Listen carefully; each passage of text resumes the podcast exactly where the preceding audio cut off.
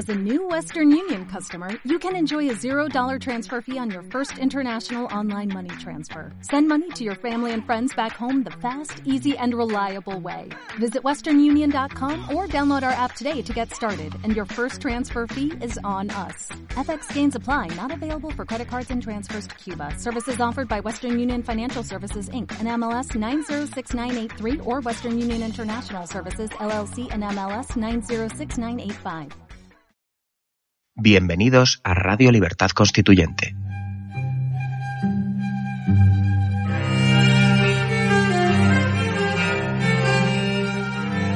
Están escuchando Radio Libertad Constituyente con don Antonio García Trevijano.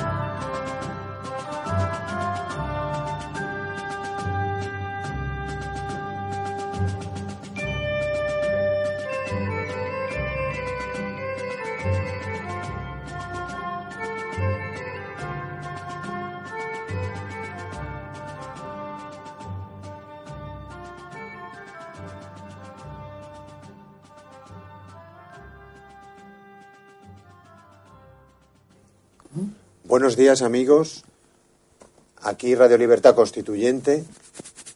Estamos en el sábado 17 de diciembre de 2016 y vamos a grabar el programa de respuestas a las preguntas a los oyentes que publicaremos mañana día 18. Están conmigo en el estudio de Somos Aguas Víctor Lobo. Buenos días, Víctor. Buenas, un placer. Y, por supuesto, nuestro amigo y maestro Antonio García Trevijano. Buenos días, don Antonio.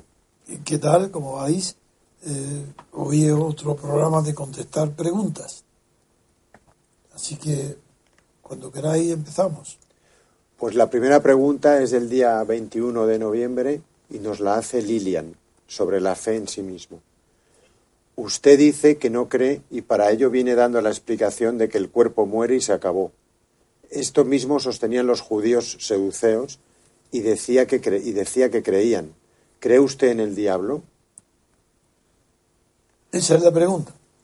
Pues si no creo en Dios, ¿cómo voy a creer en el diablo? Es una pareja, no puede haber creencia en Dios sin creencia en el diablo ni a la inversa. Hoy, sin embargo, eso hablo de la teología antigua, hoy no. Hoy el diablo ya prácticamente se está poco a poco desechando la existencia sobrenatural y después de la muerte de un infierno y de un diablo, que es el rey del infierno.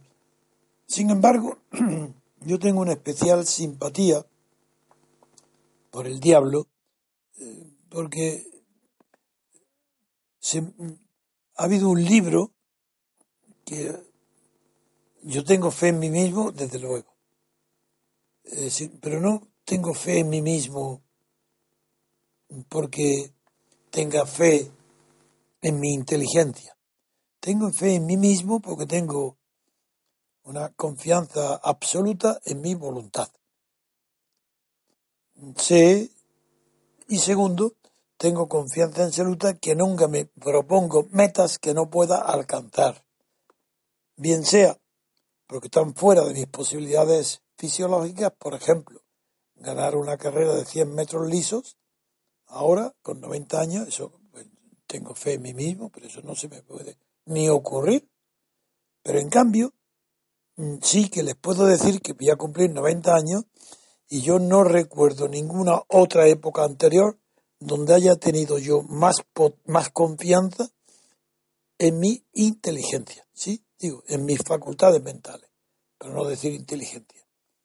Yo me encuentro en la plenitud de mis facultades mentales, con una disminución muy notable de la memoria. Y ahí quizás puedo añadir cosas que otros psicólogos pues no veo y consulto y no lo veo en sus libros.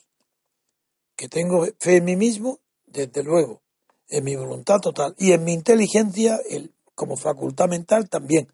Pero estoy perdiendo la memoria, natural, con la edad que tengo. Y la pierdo en una parte de una manera parecida a como lo pierden los viejos, que no son, que no, no destacan en su vida por haber hecho nada notable.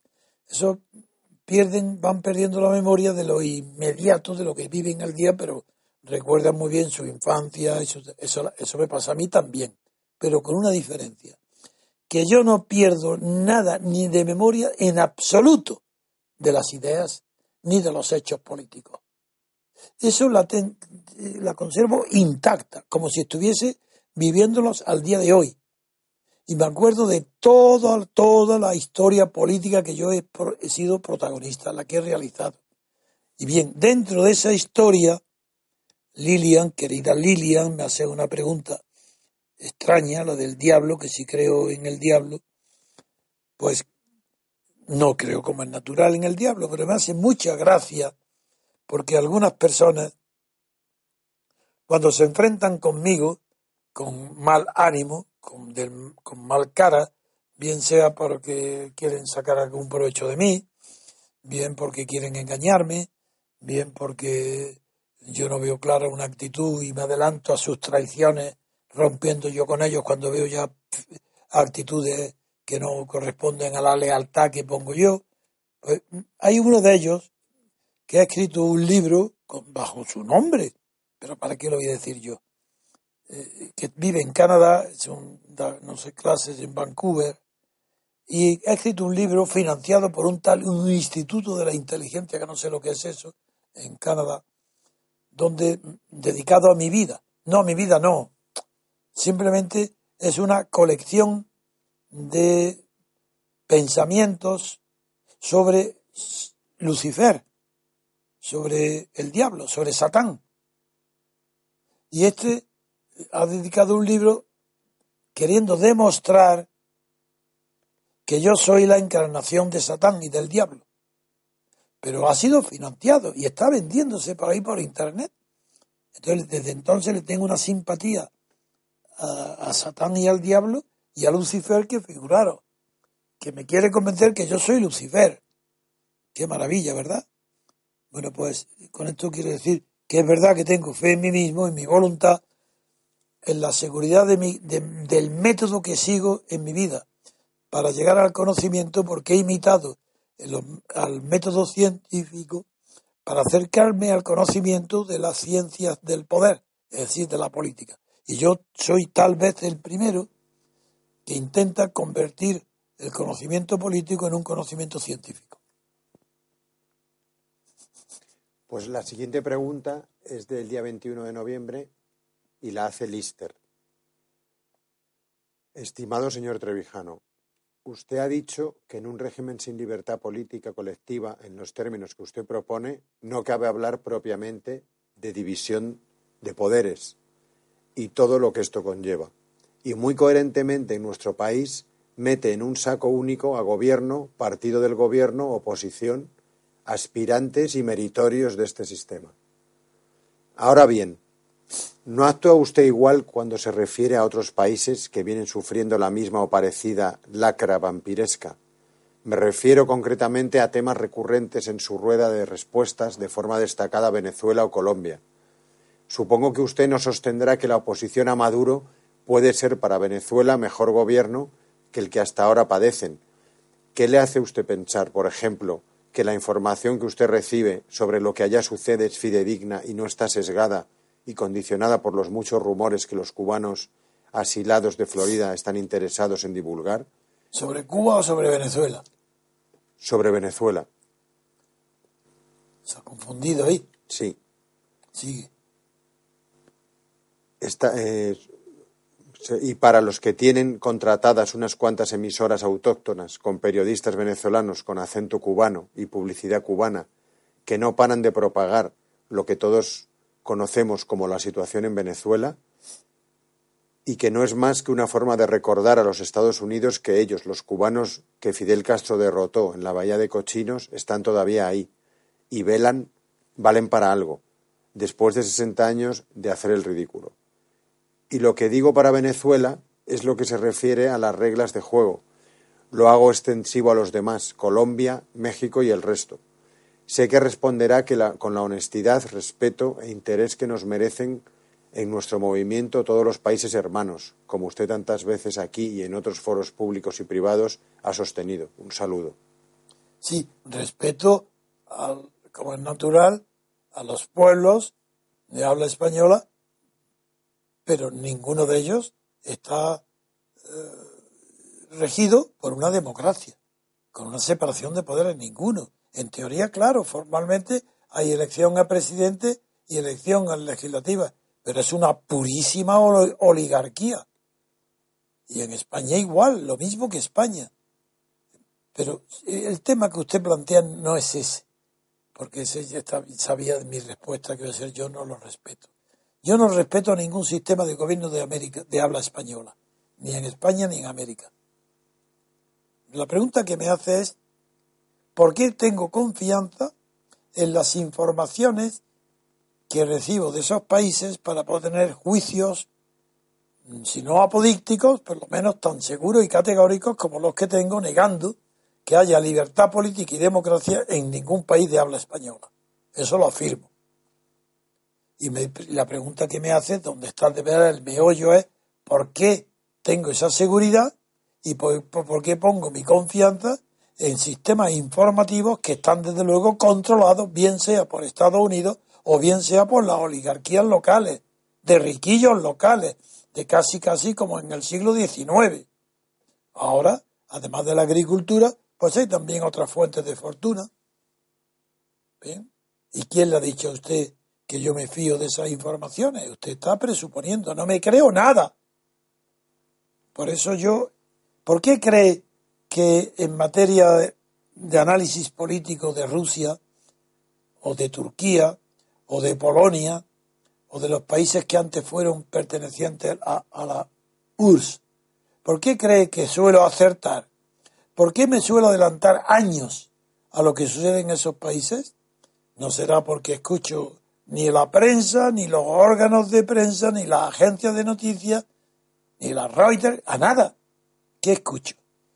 Pues escucho, uno, las voces, antes de estar yo organizado, las voces que me llegaban de un lado y de otro por medio de amigos, amistades, conocidos y, y desde que estoy organizado con esta radio, por medio de los corresponsales. José María Alonso, por ejemplo, eso lo dije ayer en la emisión de la radio corriente cuando estaba hablando con Papi, José Papi. Le dije que antes, antes de que él interviniera en la radio y estuviera incorporado dentro de nuestro movimiento, pues todas las informaciones de los países antiguamente pertenecientes a la URSS, yo era informado de lo que pasaba en ellos a través de José María Alonso, que vive en Varsovia.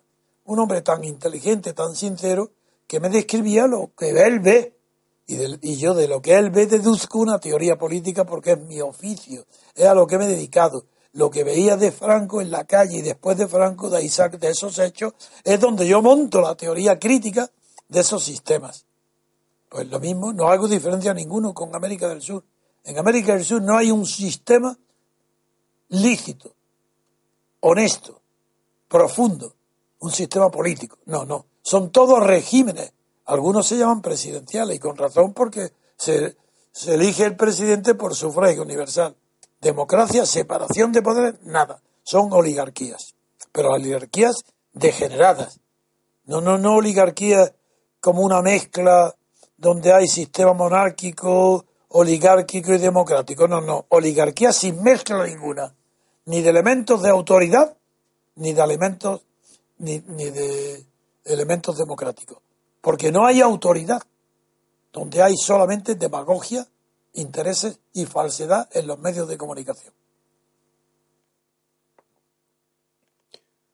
Pues la siguiente pregunta es del día 22 de noviembre de 2016 y la hace Luis.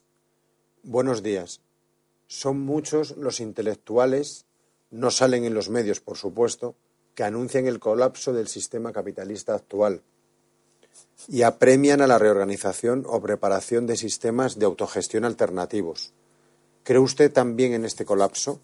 ¿Es inevitable el caos en estos casos si no se tiene el poder? ¿Es la libertad colectiva una herramienta útil en caso de colapso económico? ¿No cree que las personas necesitan una respuesta económica inmediata que las impide apostar eh, por procesos de libertad política complejos? Un saludo, gracias a todos y seguimos. Sí. Mm. Aquí hay en esta pregunta una confusión. En primer lugar, yo no creo que estemos en el colapso del sistema capitalista. ¿Qué, significa el sistema capitalista? ¿Hay un colapso del mercado? Pero ¿cómo se hay un colapso en el mercado si todos están locos con la globalización? Al contrario, nunca ha habido mayor fuerza que en el mercado, si es la aspiración de todos los países. Niego, por tanto, que estemos en crisis del capitalismo. El capitalismo es un resultado, se llama así, a la libertad de mercado. Si hay libertad de mercado, el capital es el que juega, es el que exporta, importa, el que compra y vende. Otra cosa es la fabricación. Pero la fabricación, la oferta, está dependiendo, como siempre sabes, del equilibrio con la demanda para que haya estabilidad económica. Y yo no me ocupo de esos temas porque no tengo fuerza ni medios para sustituir, ni se me ocurre siquiera el sistema de mercado. Cuando hablo de capitalismo, tiene, suena a otra cosa, suena a siglo XIX. Una palabra antigua que fue muy buena para despertar la conciencia de clase frente al capital, a la conciencia capitalista. Pero hoy lo que hay es el mercado y, y los productos acuden al mercado, no porque ese mercado sea libre. Sí, hay algunos productos que en el mercado son libres, pero el, quien pone los precios no es el consumidor. Desde ese momento el mercado ya no es libre. Los precios los ponen los productores, no los consumidores. Según yo recuerdo hace mucho tiempo, era yo muy joven, cuando el precio del petróleo, de un barril de petróleo, equivalía en el consumo de energía a lo que una familia con, con dos hijos consume durante un año. Eso cuando el petróleo estaba, recuerdo, a 14 o 15 dólares el barril. Según esa equivalencia de valor de, de energía, pues tenía que haber, en aquella época, ese barril tenía que valer 200, 250. Todavía no está equilibrado. Yo no, yo no propongo nada distinto de la economía. Bastante tengo con eh, eh, tratar de liberar a los pueblos de la servidumbre voluntaria, que es mi tema. Yo quiero liberar de la servidumbre voluntaria, no del trabajador a sueldo o, por un salario trabajando para que otro gane el dinero o las rentas superiores de su idea. No, no, no, no, yo no, eso no me preocupo porque está fuera de mi alcance. Y yo soy realista. Me basta con conquistar la libertad. Digo, en el punto de vista teórico y conseguirlo prácticamente en un país europeo o latinoamericano. Y como estoy en España, pues estoy dedicado a que en España triunfe la libertad política y se cree un sistema democrático con separación de poderes. Pero no creo de ninguna manera en que haya ningún sistema posible para sustituir al capitalismo, llamando capitalismo al sistema basado en la libertad de mercado que hay hoy, que no es libertad, que será un mercado dirigido, donde solo pocos productos alcanzan su precio en el mercado. Los demás son oligopolios, donde el, precio ya está establecido de antemano por los estados, como en China, o, incluso China tiene que adaptarse a los oligopolios, a los oligopolios mundiales. Si, no, yo no me meto en cuestiones económicas ni creo que la autogestión pueda sustituir a la fuerza de la propiedad privada en los medios de producción, que es lo que se trata. La siguiente pregunta es del día 22 de noviembre y nos la hace Lino. Buenos días, don Antonio. Estoy muy perdido. El otro día dijo que es síntoma de que no hay democracia si hay un partido más votado que otro. No entendí nada. yo tampoco. Lo escuché varias veces y sigo sin entenderlo. No recuerdo las palabras exactas de su frase y sobre eso mismo, de ser más votado, no encuentro explicación concreta a eso de que Hillary tiene mayor número de votos. ¿Por qué es, esto así? Ah. ¿No, es lo más lógico que en unas elecciones cualquiera se cuenten los votos y sencillamente gane el que tenga más? Perdone si soy muy simple. Un saludo y muchas gracias. Estoy muy contento de poder ir a la asamblea. Saludos a todos. Lino, sé quién eres, mi amigo, pintor extraordinario, buenísimo. Me encanta como persona, como artista. Pero yo esa frase no la he pronunciado nunca. Y si la he entendido mal, yo no la reconozco nunca. O, o sería un defecto de, la radio, no, no sé. ¿Cómo, ¿Cómo voy a decir? Esa frase no tiene sentido ninguno. No, no, no, no, no. Yo, por tanto, estaba la, la confusión. Eh, lo siento, pero yo no pienso que lo del partido, que el partido más votado. En cambio, sí que te puedo explicar sencillamente lo que pasa en Estados Unidos. En Estados Unidos, la, una, en primer lugar, no estamos hablando de partidos, estamos hablando de personas. Sí, sí, en la elección del presidente de Estados Unidos lo decisivo es la persona, no el partido. El partido es secundario, es un aparato para aupar a esa persona para la propaganda electoral. Y el que ha ganado lo ha hecho en contra de su partido. Figúrate si está clarísimo que lo que se elige es a una persona. Donald Trump está en, todo el partido entero en contra suya. Y él se ha impuesto al partido primero y luego ha vencido. ¿Cómo ha vencido? Pues que es muy sencillo. En el sistema electoral de Estados Unidos, como es muy primitivo, es muy antiguo, después de finales del siglo XVIII, cuando Estados Unidos estaba muy poco poblado y sin embargo la extensión territorial era la misma que la de hoy, pues no, aparecida, no estaba Alaska, pero bueno. Es, es, que no, la diferencia está. Una cosa son los votos populares, que es la papeleta que vota. Pero eso lo que vota no es al presidente. Cuidado, es que no están votando al presidente, están votando a un compromisario y, los compromisarios elegidos por el voto popular se reúnen luego y entre ellos por mayoría absoluta eligen al presidente. Entonces puede ser elegido, como en este caso, un presidente como Donald Trump, que ha tenido mayoría de votos de los compromisarios y ha perdido el voto popular, porque Hillary Clinton ha sacado más votos directos del pueblo que el, el vencedor Donald Trump. Pero eso es una consecuencia del sistema anacrónico que todavía existe en Estados Unidos a causa de la despoblación de Estados Unidos con relación al territorio cuando se hizo la Constitución, que había que ir al nombramiento de compromisarios porque no había otra manera de hacer que llegaran las ni las urnas, ni los trenes, ni las comunicaciones a como hay hoy. Por eso es anacrónico. Pero en su momento fue decisivo ese sistema. Por tanto, cuando dices que no comprendes la frase, pues yo tampoco, hasta que me, he dado cuenta que te refería a Estados Unidos, y ahí la explicación es sencillísima. Es razones históricas las que hacen que todavía dure en Estados Unidos el sistema compromisario, que yo desde luego creo que algún día habría que eh, modificarlo y que desapareciera, que fuera el voto directo nada más. Pero eso es un problema interno de Estados Unidos. Muy bien, la siguiente pregunta es del día 23 de noviembre de 2016 y la hace Matías.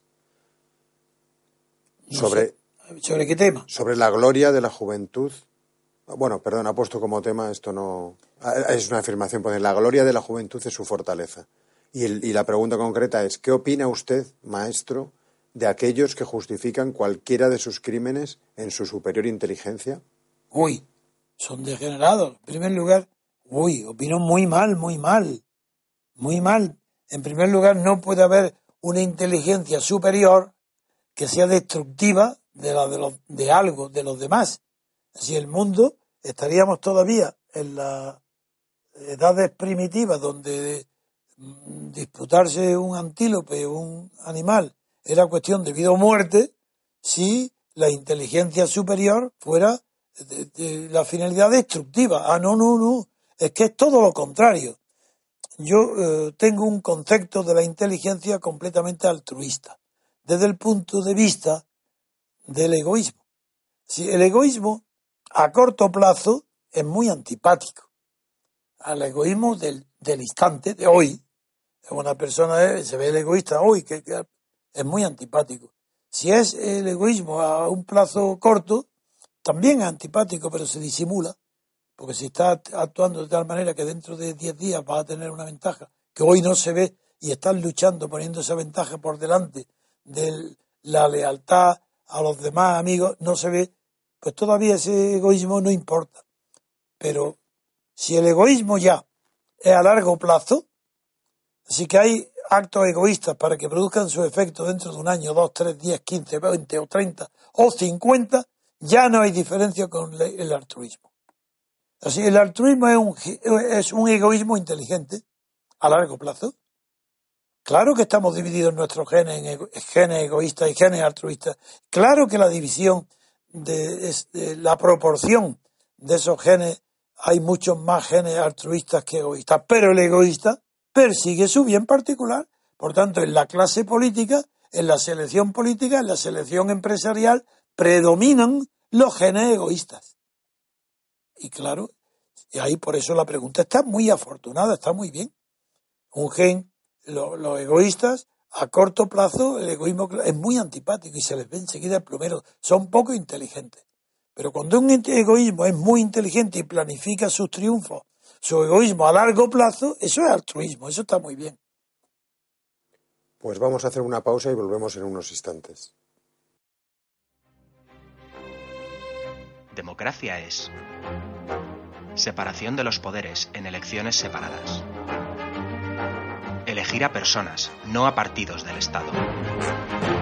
La democracia es la libertad para elegir a los candidatos.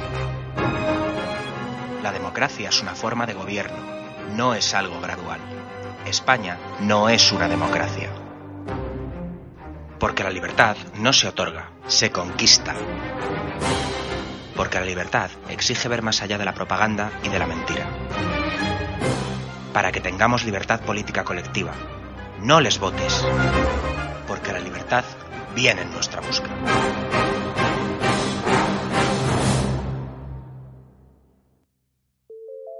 Movimiento Ciudadano hacia la República Constitucional. Visítanos en mcrc.es. Ya estamos aquí de nuevo. La siguiente pregunta es del día 23 de noviembre y nos la hace Agapito. Venga. ¿Puede decirnos algo sobre esto de lo que nos acusan, de que nuestro movimiento cultural se parece mucho a una secta? ¿Puede describirnos en palabras sencillas qué es y cómo funcionan esas sectas? Pues la verdad, sí, puedo. Porque lo que es seguro es que lo que no somos es una secta. Porque en el sentido clásico de la palabra secta, no en el actual, en el sentido clásico, sectas eran cada, cada una de las escuelas filosóficas. Y las escuelas filosóficas eh, eh, empezaron siendo clasificadas por sectas, desde Diógenes Laercio, que habla de los dogmáticos y los escépticos, fueron los primeros, luego los jónicos, según eh, los megáricos, que los he estudiado yo muy bien, los eléctricos, los cirenaicos, epicúreos, pero por Dios, eh, es que hay tantos teodorianos, zenonianos, estoicos, académicos, antiguos peripatéticos. Si es que eh, todas las escuelas son, se llamaban sectas. Y es muy reciente que ese vocablo secta fuera sustituido ya por el vocablo de escuela. Pero ¿por qué nosotros es imposible que seamos una secta? Ni en el sentido antiguo de la filosofía, ni en el sentido moderno, que es un derivado de la religión. Las sectas religiosas, esas que se por la calle tocan campanillas o piden cosas organizados, nosotros es imposible que seamos ni una secta, ni filosófica ni religiosa. Somos el opuesto total a la secta. enseguida lo vais a comprender y podéis dejar en ridículo a todo aquel que diga que somos una secta. Trevijanistas, eso no existe, no puede existir, porque yo jamás he construido una doctrina de creencias. He defendido nada más que algo sencillo de entender. ¿Qué reglas de juego hay que observar para garantizar la mayor posibilidad la libertad política colectiva? Y el fundamento de toda mi doctrina descansa en el concepto de libertad política colectiva, es decir, lo contrario una secta, porque estoy hablando de un colectivo universal, donde queda excluida toda secta. El que llame trevijanista no tiene ni idea siquiera de lo que está diciendo al calificarnos como secta o trevijanistas. Primero porque no queremos más que reglas de juego. Al no entrar en la jugada, ya nadie puede calificarnos de la escuela filosófica ni de la secta religiosa que solamente se preocupan de las jugadas, no de las reglas de juego. Eso sería, si acaso, los científicos, que solamente los primeros métodos que exponían en qué debe de consistir el método científico. Lo máximo que podían decir es que fuéramos metódicos imitadores de la ciencia. Pues, pues que lo digan.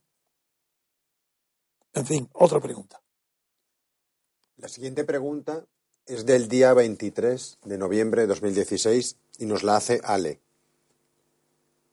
Don Antonio, usted siempre habla de la falta de cultura y de interés por las artes del rey emérito Juan Carlos. ¿Cómo, cómo? Eh, eh, ¿No te importa repetirlo? Sí, sí. Eh, ¿Qué es el día 1 de también? No, no, es del 23 de, de noviembre. ¿Estamos en el 23? Aún. Agapito, sí. El 23 es Ale. Venga, ¿qué dice de Juan Carlos? Ahora lo entiendo, sí. ¿Qué dice Ale? Que usted siempre habla de la falta de cultura y de interés por las artes del rey emérito Juan Carlos. Bueno, por las artes y, de y por todo lo que sea serio en el mundo y del conocimiento, falta de interés por conocer nada.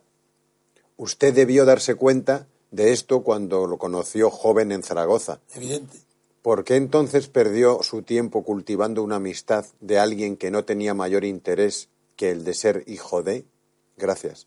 ¿Le parece que era perder el tiempo, conocer directamente al que Franco iba a designar rey, y yo estaba seguro que iba a ser, le parecía perder el tiempo, no contesto a esa pregunta tan, tan tonta. Lo que pasa es que le dediqué muy poco tiempo, porque era, salí con él en Zaragoza no más de cuatro o cinco fines de semana y una vez que fui a verlo a Ferrar porque él me llamó que se aburría si yo no iba a verlo. Se acabó. Vamos, vamos, vaya, vaya tontería. ¿Cómo es posible que no se dé cuenta de la importancia que puede tener conocer de cerca, directamente, hablándole de tú, al sucesor del dictador? Vamos, vaya pregunta. Si quiere usted hacer el ridículo, hágalo. La siguiente pregunta es del día 29 de noviembre de 2016 y la hace Eumenio. Eumenio nos pone un fragmento del libro Miseria y Grandeza del Partido Comunista de España, 1939-1985. Es un libro de Gregorio Morán, publicado en 1986 y relata ciertos acontecimientos referidos a la Junta Democrática de España en los siguientes términos. La política trazada por Santiago Carrillo siguiendo el esquema del Pacto para la Libertad. ¿Quiere repetir la frase a inmediatamente anterior. Que relata ciertos acontecimientos referidos a la Junta Democrática de España en los siguientes términos. A ver, a ver, a ver. ¿Qué es lo- ¿Cuáles son los siguientes términos? Leo. Venga. La política trazada por Santiago Carrillo, siguiendo el esquema del Pacto para la Libertad, concentraba la mayoría de sus energías. Seguía chocando con el PSOE como frente a un muro. Había que buscar nuevos líderes, nuevos sectores fuera de los ambientes políticos tradicionales. Estaba haciendo los primeros tanteos que darían lugar a la Junta Democrática. ¿Quién estaba haciendo los primeros tanteos? Santiago Carrillo. Falso, sigue leyendo. Aunque había lanzado ya parabienes hacia Rafael Calvo Serer. Falso, sigue, sigue leyendo. Incluso sirviéndose de sus textos en alguna reunión del Comité Central. Su obsesión, su punto de apoyo era entonces José María de Areilza, conde de Motrico. La presentación de la Junta Democrática se hizo en el Hotel Intercontinental de París el 30 de julio de 1974 ante vei- ante 20 equipos de la televisión mundial y 100 medios de comunicación. De los tres componentes principales solo aparecieron dos, Santiago Carrillo y Rafael Calvo Serer. El tercero, Antonio García Trevijano, no podía hacerlo por su condición de ciudadano no exiliado, con bufete y negocios en España. Falso lo de negocios. Antonio y Santiago corrieron con todos los gastos, a ¿Quién, escote. quién es Antonio?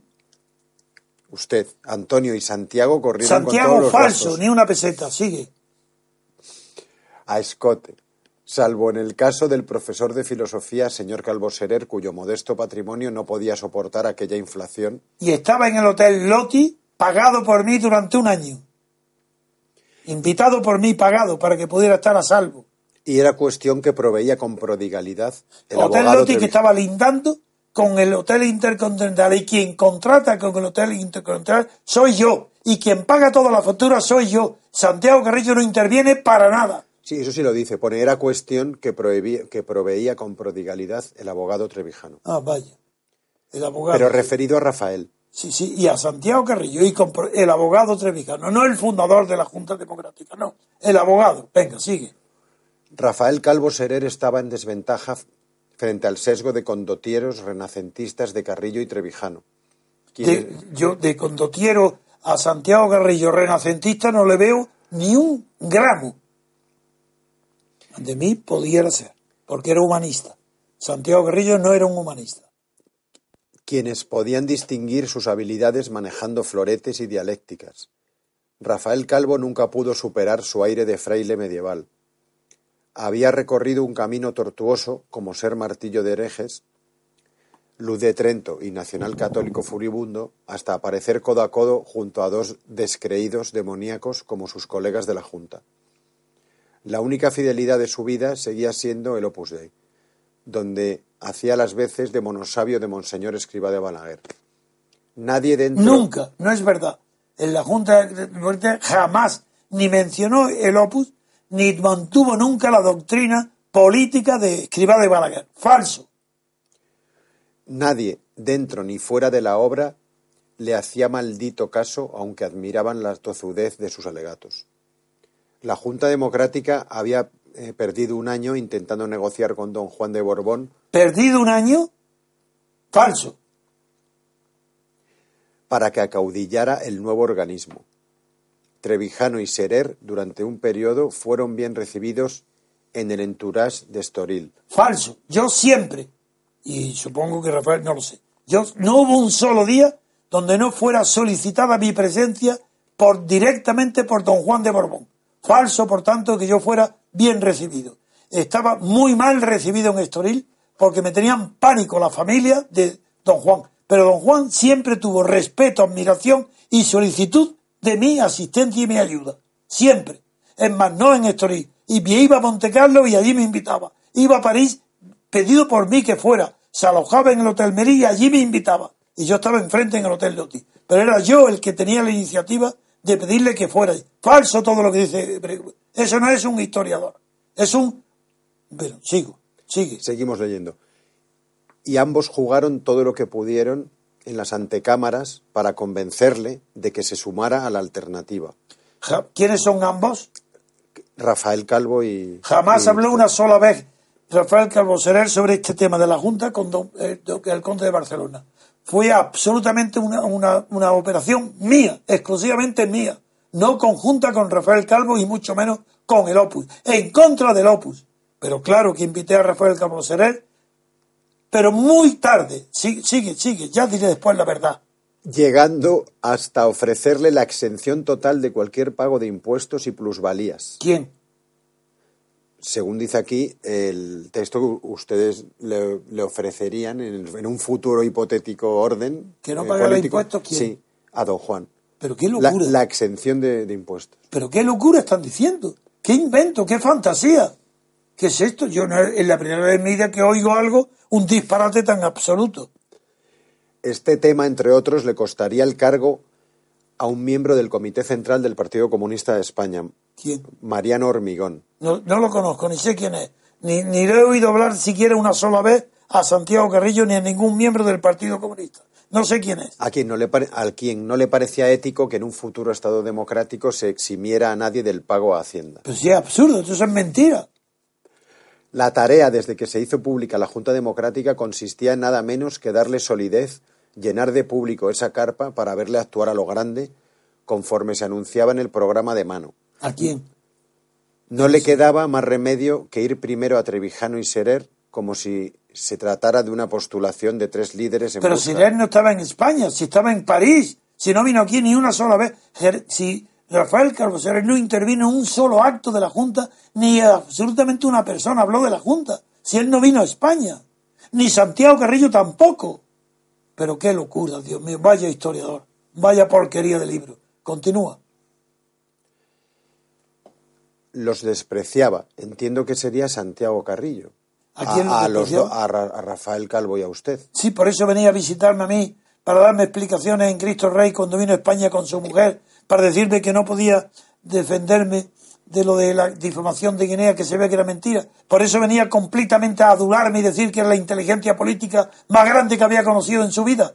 Por eso me despreciaba a mí Santiago Carrillo. ¿De qué está hablando? ¿Por qué acepta el Partido Comunista 16 millones de pesetas que le doy yo para sufragar los gastos contra la OTAN? Yo sí.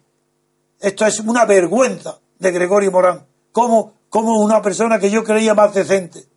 Parecía honesto. Es deshonesto. No hace más que una propaganda falsa. Sigue. A García Trevijano le llamaba en ausencia el nuevo Romero Robledo aquel político decimonónico que se distinguió por su falta de principios y por su capacidad para ganar elecciones desde el Ministerio de la Gobernación. Romero Robledo pasó a la historia de la política por ser el muñidor que, que corrompió el, el, con el caciquismo. Nadie organizó mejor la compra de votos.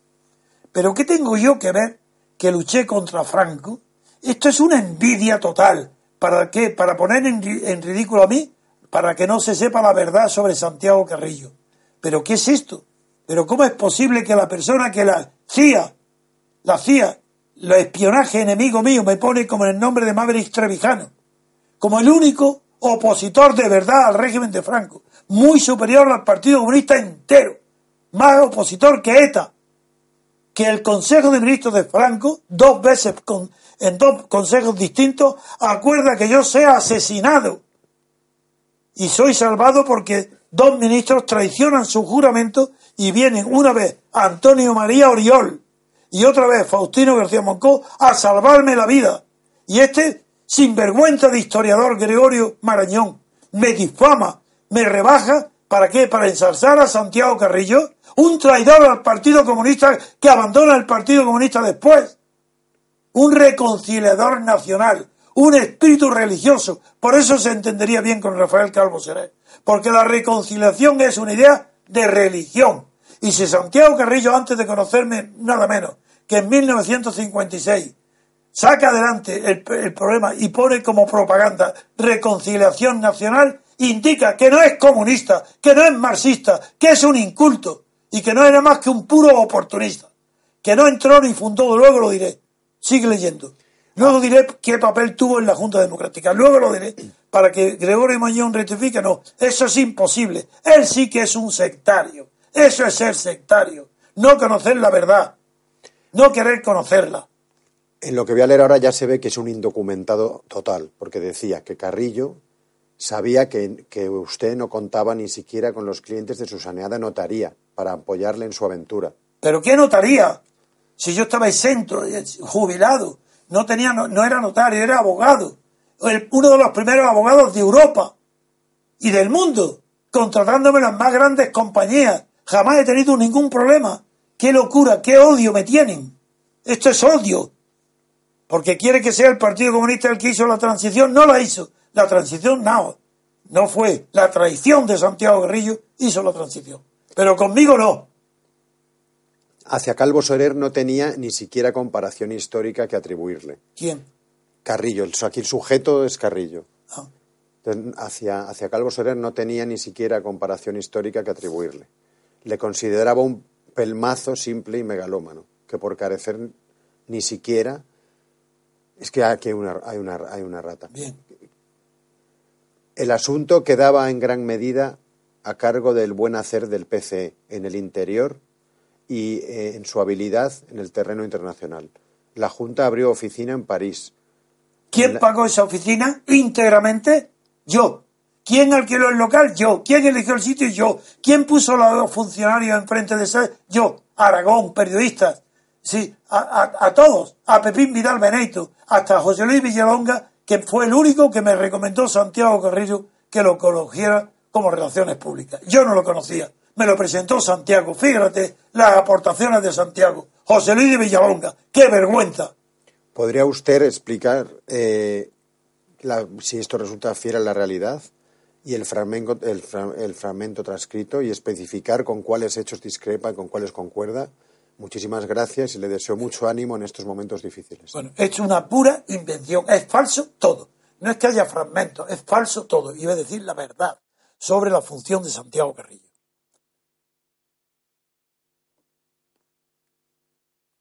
La funda democrática se debe su origen a lo siguiente. Muere Carrero Blanco. Bueno, muere, es asesinado. El día X, no me acuerdo, el 20 de... 23 o 20 de no me acuerdo, de noviembre. Y yo cojo en el acto ese mismo día y me voy a Estoril. Hacía unos años que Franco había nombrado ya sucesor a Juan Carlos. Me voy a Estoril y le digo a don Juan que ha llegado el momento de actuar. Y él me dice que cómo va a actuar si su hijo ya está nombrado sucesor por Franco. Y le digo, tiene que levantar la bandera de la monarquía contra el franquismo de su hijo. La monarquía no puede aceptar que un dictador le nombre rey, nombre rey. Me dice, tiene razón. Digo, pues entonces tiene que luchar. ¿Quiere luchar? Bueno, entonces, no voy a contar los detalles. Acepta. Y le propongo lo siguiente. Venir a París conmigo. Llamar a Giscard d'Estaing y preparar la rentrée, en francés, de don Juan en la política enfrentándose públicamente con su hijo desde París. Nadie sabe esto, ni, ni una palabra. Ni Rafael Calvo, ni Santiago Guerrillo. Por Dios, ¿qué van a saber de esto? Nada. Se hace el viaje a París. Voy yo con él. Él está en el Hotel Meris, yo en el Hotel Loti, que estaba al lado, siempre estaba en el Hotel Loti yo. Y ahí le presento. Desde el gobierno vasco en el exilio, a la Izaola, que era el jefe, y, y, y- y el de justicia, no me acuerdo ahora, el Iturbio, no, no me acuerdo ahora el nombre, bien. No. Le presento, y le presento a todas las personalidades del exilio. Entre ellas a Pepe Martínez de Ruedo Ibérico, donde le dice, y yo le digo que estoy ayudando de verdad a Ruedo Ibérico, a Pepe Martínez, nada menos que soy yo el que le compra y le regala a Pepe Martínez el nuevo local en el, en el barrio latino porque estaba prácticamente quebrado. Y salvo yo, Ruedo Ibérico, sin pedir nada a cambio. Y ahí está en el contrato escrito. Y eso le presento a, don. Y así a muchos más. Bien. Le llevo, porque está preparado antemano, como yo conocía a Servan Schreiber mucho antes, el de la revista del Express, allí había un periodista muy bueno, Eduard Belví, que tenía una amistad profunda conmigo, desde que vino a Madrid, desde que yo hice en Madrid el recibimiento a Servan Schreiber para presentar su libro Le Défi Américain. Pues Eduard Belví le hace una entrevista a don Juan de Borbón, que toda la prensa española con escándalo publica no la entrevista entera, pero sí el escándalo que don Juan de Borbón, la rentrée política, es levantar bandera de la monarquía contra su hijo, contra Juan Carlos. Ah, de eso no tenía ni conocimiento siquiera Santiago Carrillo, yo ni lo conocía. Ni le di cuenta de nada, nadie del Partido Comunista. No tenía contacto con ellos. Bien. Y ahí empieza el plan. Entonces, ¿en qué plan le propongo yo a don Juan? Le digo, yo voy a conseguir, y si lo consigo, usted tendrá que hacer un acto muy importante, yo voy a tratar de conseguir que todos los partidos de la oposición a Franco, desde el PNV hasta los catalanes, todos los regionalistas, todos, y todos los partidos comunistas incluidos, socialistas, todos, acepten.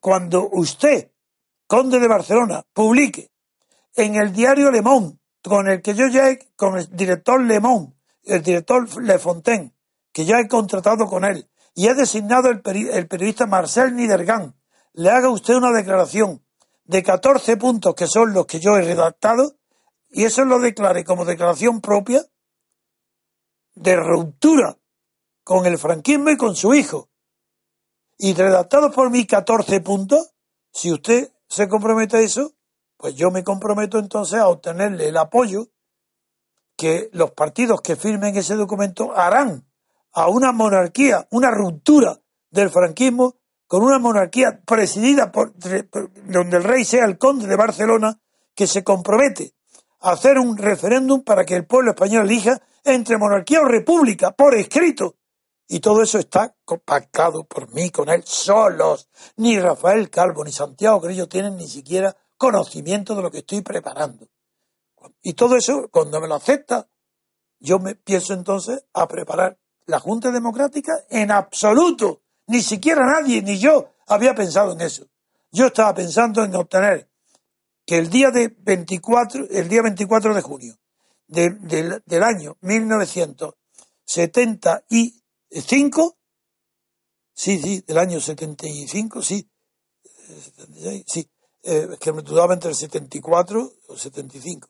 Pues don Juan recibía en Estoril a Marcel Niedergan Le Monde y aceptaba y hacía una declaración de los 14 principios que yo había redactado y él ya me había aprobado de palabra. Bien. Ya empiezo yo a trabajar.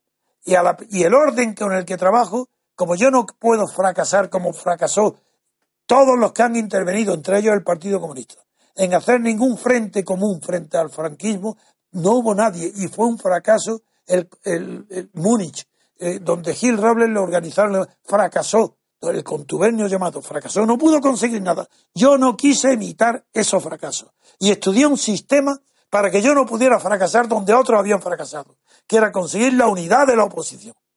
¿Qué hice? Hacer una unión secreta, que los mismos que iban ingresando no supieran quién había allí. Porque yo he aprendido desde muy joven que lo que fracasan todas las conspiraciones contra los regímenes indeseables es que no tiene, nadie guarda el secreto. Todo el mundo es presumido. Quieren saber que ellos son grandes e importantes y meten la pata y fracasan. Todas las conspiraciones contra la dictadura fracasan por eso. Y yo quise hacer un procedimiento secreto que nadie más que yo supiera quién eran los demás. Y así lo hice, empezando por el Partido Nacionalista Vasco, donde uno de sus principales elementos, yo era abogado de él, y venía a Madrid para curarse de un cáncer, y venía al Hotel Alcalá, Alcalá. Y ahí hablé, con él, hice el primer compromiso, el número uno, y le prometió, juró, secreto, y le di la letra A para hablar de él con una letra, no con el nombre del Partido Nacionalista Vasco. Después de eso, fui dando letras, no voy a contarlo ahora porque lo he puesto por escrito en un periódico como es, fue El Mundo, y luego en La Razón. Y lo he contado mil veces. Y pues fui dando letras. Después del Partido Nacionalista Vasco fue la Asamblea de Cataluña, porque empecé por los sitios más difíciles. Y ahí me entrevisté con Josep Andreu, que era una persona que yo conocía bastante, que había procedido de Tánger, que era un republicano, pero era la antigua usanza, era como una especie de un cacique republicano. Y él me aseguró que no tenía que hablar más con nadie porque él, como representante de la Asamblea, daría cuenta a todos los partidos en la Asamblea y que contara con él. Y le puse la letra B a la Asamblea de Cataluña. Y luego vinieron otros. Y fui poniendo letras a cada uno de los partidos. Pero hablé con, con Valentín Paz Andrade, el gran abogado gallego, que era abogado de Pescanova.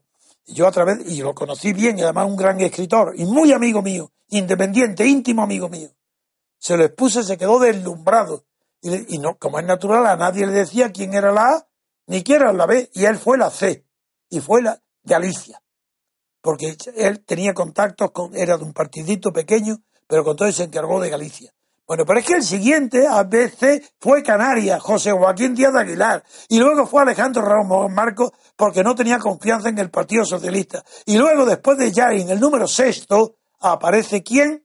Comisiones Obreras. Y el Partido Comunista no tenía ni idea de lo que yo estaba haciendo en secreto. Y cuando participo con Comisiones Obreras y se entera de lo que estoy haciendo y de que él es el número seis, la letra seis, ingresó porque yo tenía mucho prestigio en comisiones obreras. La razón muy sencilla, porque en el año 1967, en octubre, yo organizo para comisiones obreras la primera reunión de delegados de toda España de las comisiones obreras en secreto. Y es la primera vez que no detienen a nadie, salvo que detienen dos días después a mi secretario, porque se enteraron que era él, que era yo, claro, pero no supieron que era yo. Pero y yo tuve que intervenir de muchas maneras para poder salvar aquella situación.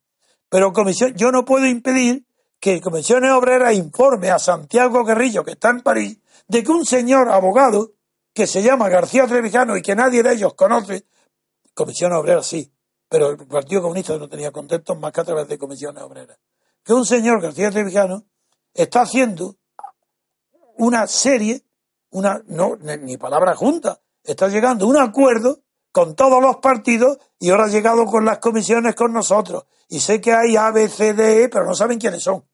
Y entonces me viene a visitar dos personas, Arcadio y Julián Ariza, y Armando Salinas del Partido Comunista, que los conocía, y vinieron a mi despacho tres para pedirme, en nombre de Santiago Carrillo, que hiciera el favor que me pedían, por favor, suplicando que yo fuera a París a verlo porque él no podía venir a España. Como es natural, dije, acepté.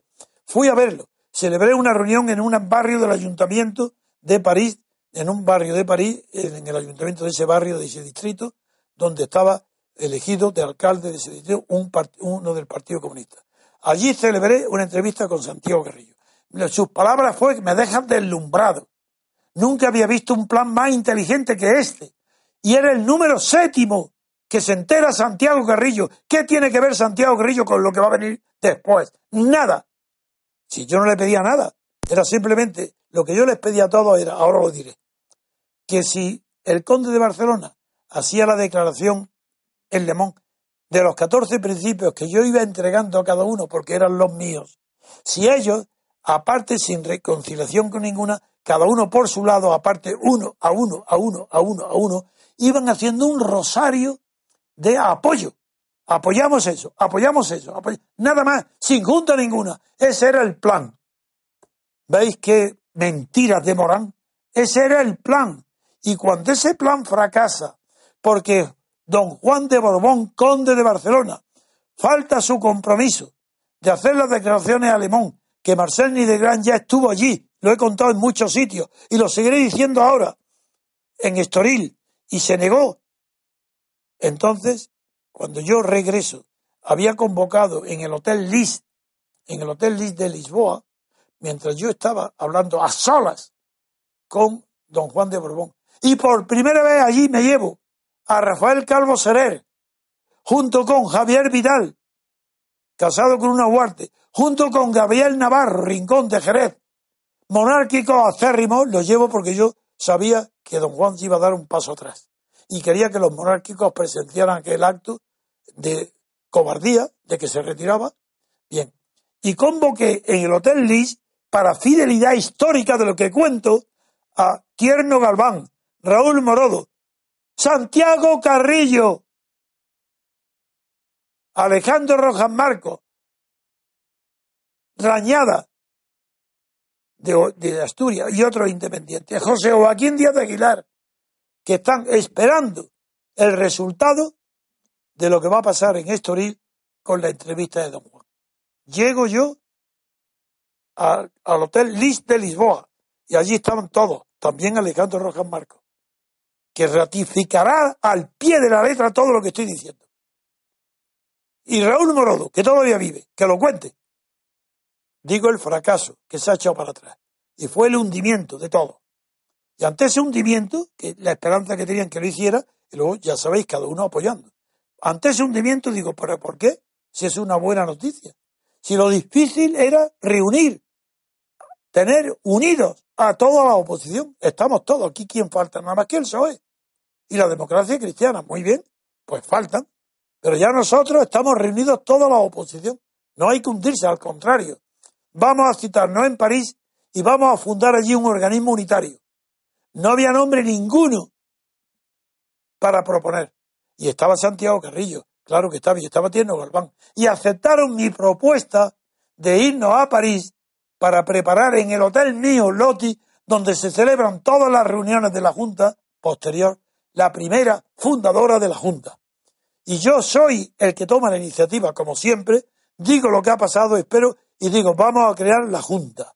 Y es tierno, se llamará Junta de España.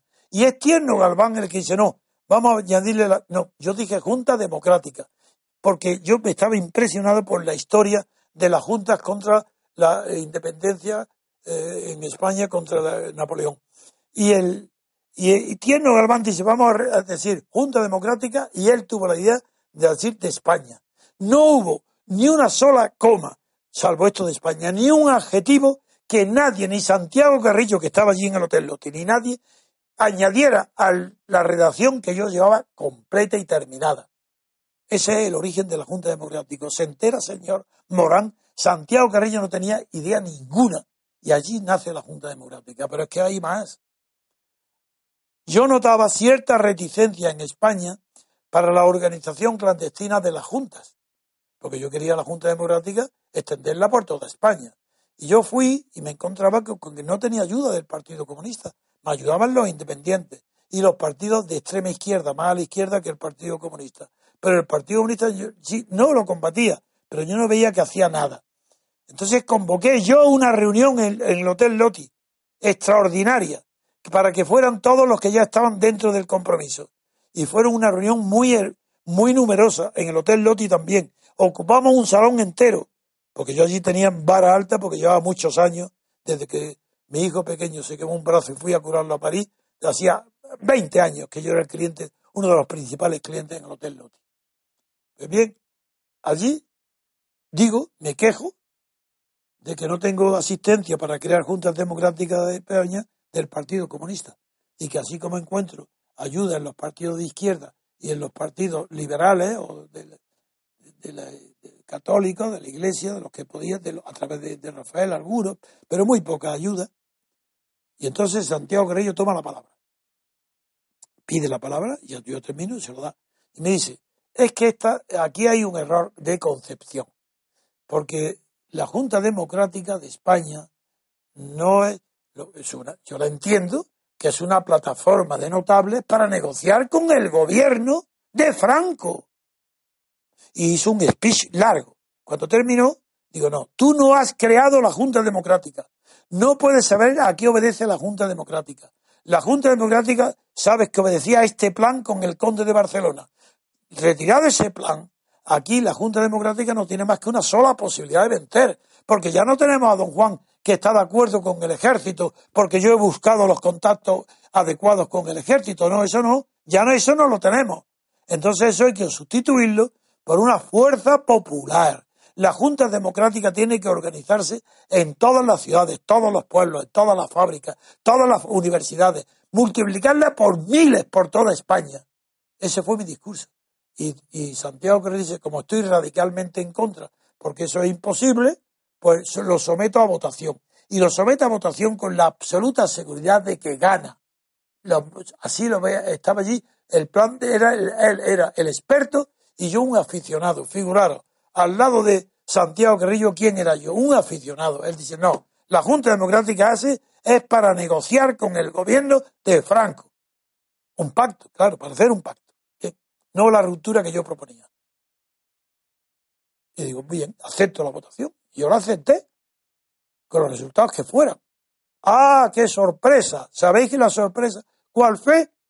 Que Santiago Carrillo sacó un voto, el Partido Comunista, dos votos, el SUC de Cataluña, tres votos, Comisiones Obreras. Se acabó. Y yo saqué de los que tenían derecho a voto admitidos por, por Santiago Carrillo, los que asistieron con derecho a voto, aparte, saqué nada menos que 21 votos. Entonces Santiago Carrillo dijo unas palabras que le honraron.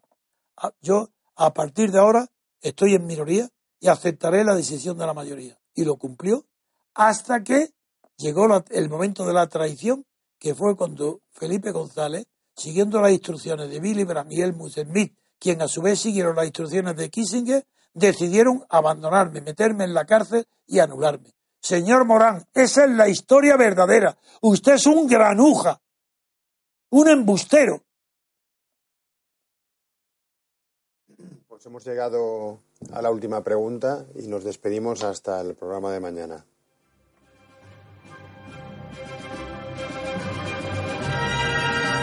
Gracias por haber escuchado Radio Libertad Constituyente. No olviden visitar la parrilla de programación en la nueva página web del Movimiento de Ciudadanos hacia la República Constitucional, en la dirección www.mcrc.es. Radio Libertad Constituyente. La libertad viene en nuestra busca.